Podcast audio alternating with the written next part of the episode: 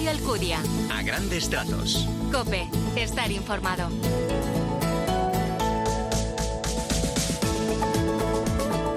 Muy buenos días, ¿qué tal? Bienvenido a los a grandes trazos del 10 de diciembre, segundo domingo ya del tiempo de Adviento. Hoy el Evangelio nos presenta la urgencia de la conversión. En el desierto resuena la voz de Juan el Bautista, el precursor del Mesías, que anuncia que la venida del Señor está cerca. En este ambiente sereno, silencioso, nos vamos empapando de la verdad de Dios. Vamos como siempre en este arranque con el primer vistazo a la palabra del Señor, con el apunte de Jesús Luis Acristán. Buenos días. Buenos días. El hijo de Zacarías, Isabel Juan Bautista, aparece junto al Jordán como el que prepara la venida del Mesías. Gracias Jesús. Mirar hacia adelante porque tenemos una esperanza firme. Juan ya lo ha comprobado y por eso da testimonio. Así es como comenzamos los a grandes trazos del segundo domingo de diciembre.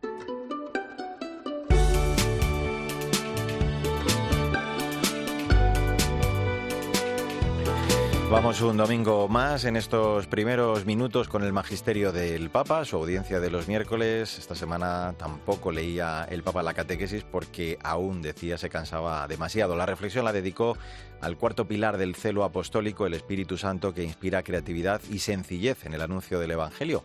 Completaba así la serie de características de este anuncio que es alegre, universal, actual, pero sobre todo decía debe realizarse en el espíritu. Sin él, todo celo es vano y falsamente apostólico. Sería mm, solo nuestro y no traería fruto. Eso sí, tomó una semana más la palabra, una breve intervención para manifestar su cercanía a todos los que en el mundo necesitan paz, pidiendo orar de forma especial por quienes viven en medio del drama de la guerra. E pregare per il dramma della guerra, in particolare le popolazioni no olvidemos rezar por quienes sufren, en particular esas poblaciones de Ucrania, Israel y Palestina. La guerra es siempre una derrota. Nadie gana, todos pierden, solo ganan los fabricantes de armas.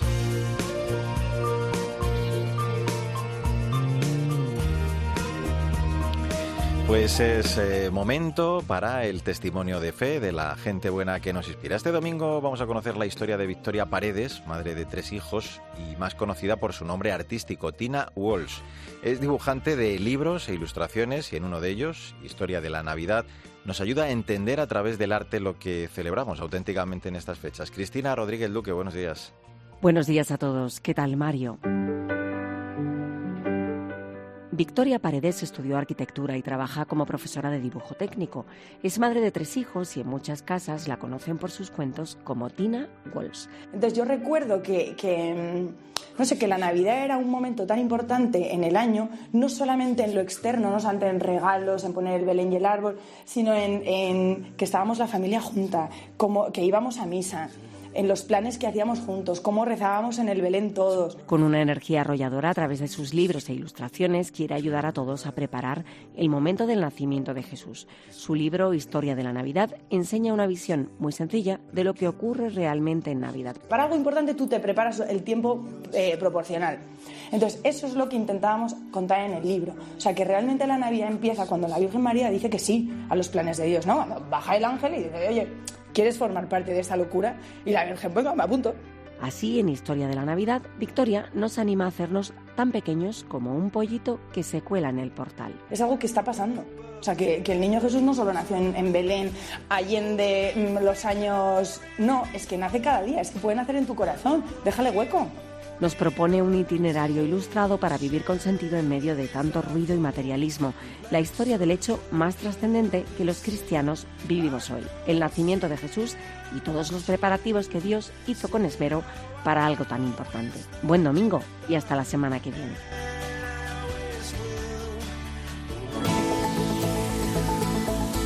Mario Alcudia. A grandes trazos. Cope, estar informado.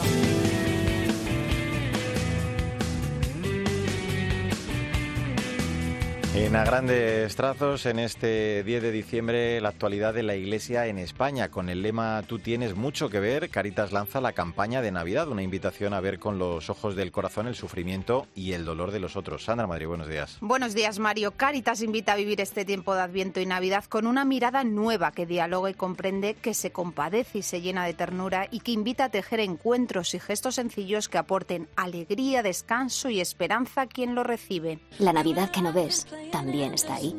Por eso en Cáritas te pedimos que no apartes la mirada ante quienes sufren porque contigo queremos lograr que esta sea una feliz Navidad. Tú tienes mucho que ver. Únete a Caritas. Durante 2022, Caritas invirtió más de 457 millones de euros en proyectos desarrollados dentro de España y en acciones de cooperación internacional en terceros países.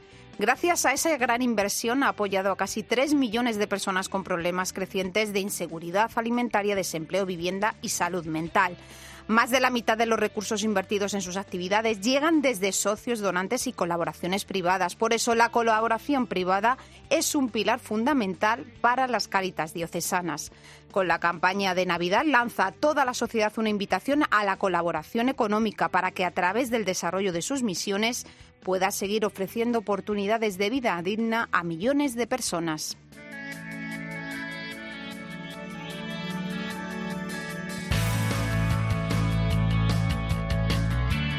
Echamos, como siempre, en este punto del programa un vistazo a las redes sociales, lo más destacado de estos días en el continente digital, esta semana con protagonismo para los mensajes del Papa en torno al Adviento, también la fiesta de la Inmaculada el viernes y la retirada de la música de Daddy Yankee para entregar, según ha anunciado, su vida a Cristo. Paloma Corbí, buenos días. Buenos días, Mario. En esta primera semana de Adviento, el Santo Padre ha publicado varios mensajes en su cuenta de Twitter.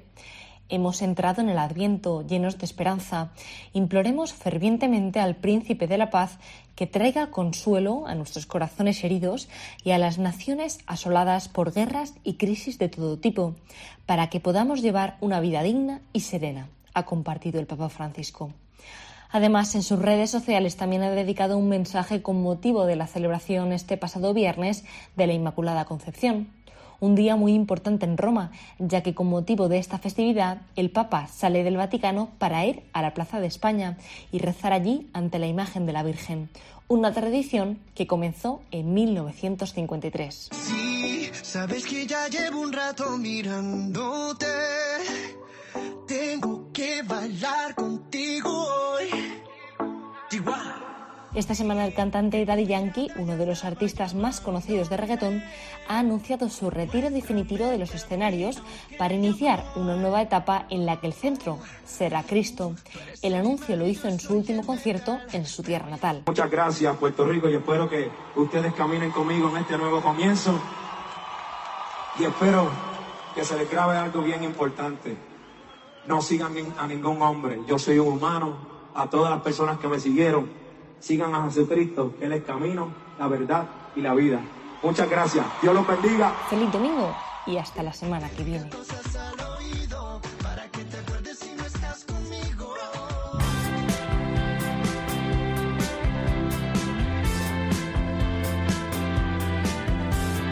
Grandes trazos, la literatura, como siempre, con la directora de proyectos de Literocio, Maika Rivera, que esta semana, en homenaje a Consuelo Armijo, rescata su literatura infantil, el libro Los Batautos hacen batautadas, editado por Austral Juvenil.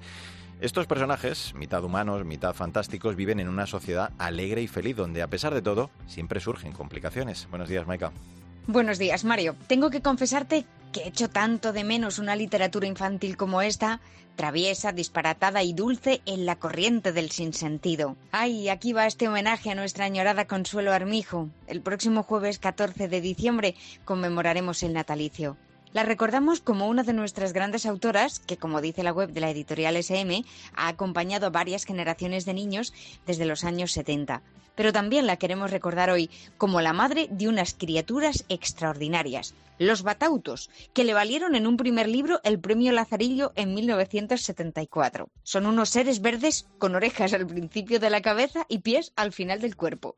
Nos gustó mucho la edición de SM de los batautos hacen batautadas, por eso lo hemos citado anteriormente, pero la que tenemos en las manos ahora mismo es una muy anterior, de Espasa Calpe de 1981, es decir, la que tiene ilustración de los batautos del madrileño Alberto Urdiales. Y aquí los vemos en la portada bailando por el bosque a los dos batautos favoritos, Peluso el listillo y Bu el bobalicón. Este es un cuento entrañable sobre las batautadas que hacen los batautos todo el rato. Se despiertan alegres con ganas de correr y brincar, hacen desfiles otoñales, juegan al corro de la patata para celebrar la primavera y tienen constantemente ocurrencias, zambombas y panderetas que acaban en desastre. A los batautos les gustan los caramelos, los bombones, las flores de todos los colores, merendar tortas, pasteles, tartas de frambuesas y beber chocolate. Pero sobre todo, las aventuras y desventuras de los batautos son un canto a los amigos y a la amistad.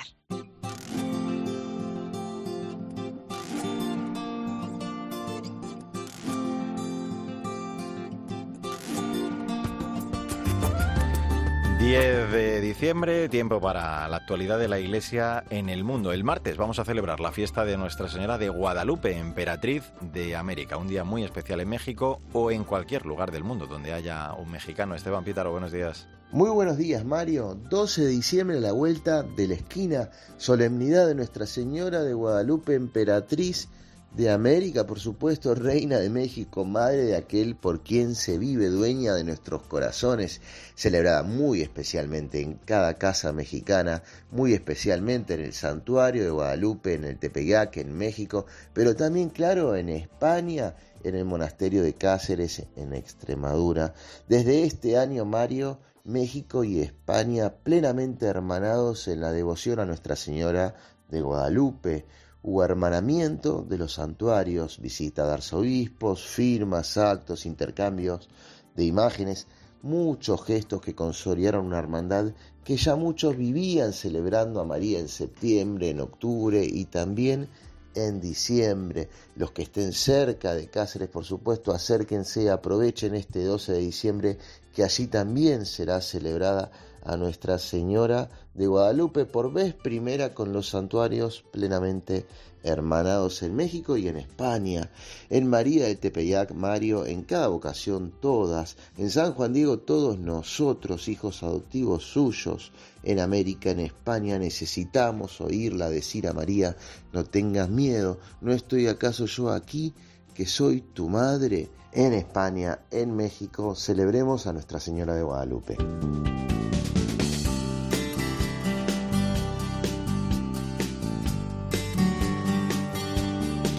Allanad los senderos del Señor, es 10 de diciembre, segundo domingo de Adviento. Vamos con el comentario, el post, la aplicación de este Evangelio para la semana que ya comenzamos con Jesús. Luis Cristán, de nuevo buenos días.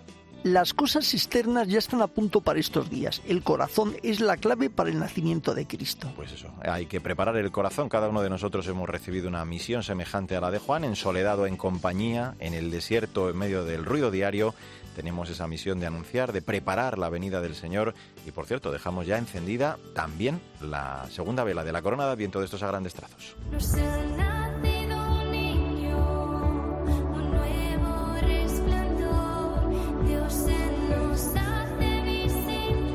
Elohim Nolat, Dios ha nacido. Esta es la buena nueva que proclaman los hermanos Galindo en su villancico No tengas miedo, míralo, que lanzaron en YouTube el pasado domingo, un tema precioso que nos invita a colocar ya en el salón el nacimiento con la bula, el muey, los pastores y el árbol de Navidad. Buenos días, Victoria Montaner. Buenos días, Mario. Qué mejor manera de dar la bienvenida a la Navidad en nuestros hogares que con los hermanos Galindo, un grupo que trabaja durante todo el año para mantener viva en nuestro país la cultura de los villancicos.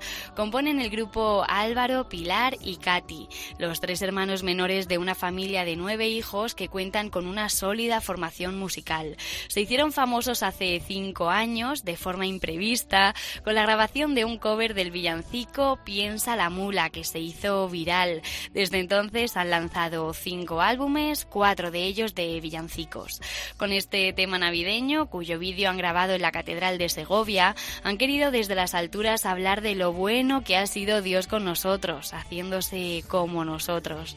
Por cierto, que celebrarán un concierto de Navidad el 23 de diciembre en el Colegio Estela Maris La Gavia de Vallecas. Podéis comprar las entradas en la web hermanosgalindo.com cierto que también podéis encontrar en esa web el libro que han editado, La Navidad de siempre. Venga, Vic, vamos con la frase del día de Benedicto XVI. El Adviento nos invita a contemplar al Señor presente. Pues así lo dejamos. Feliz semana, Victoria. Adiós, Mario. Ahí en el control técnico estuvo Mila Sánchez. Que tengas un feliz día y hasta el domingo que viene, si Dios quiere.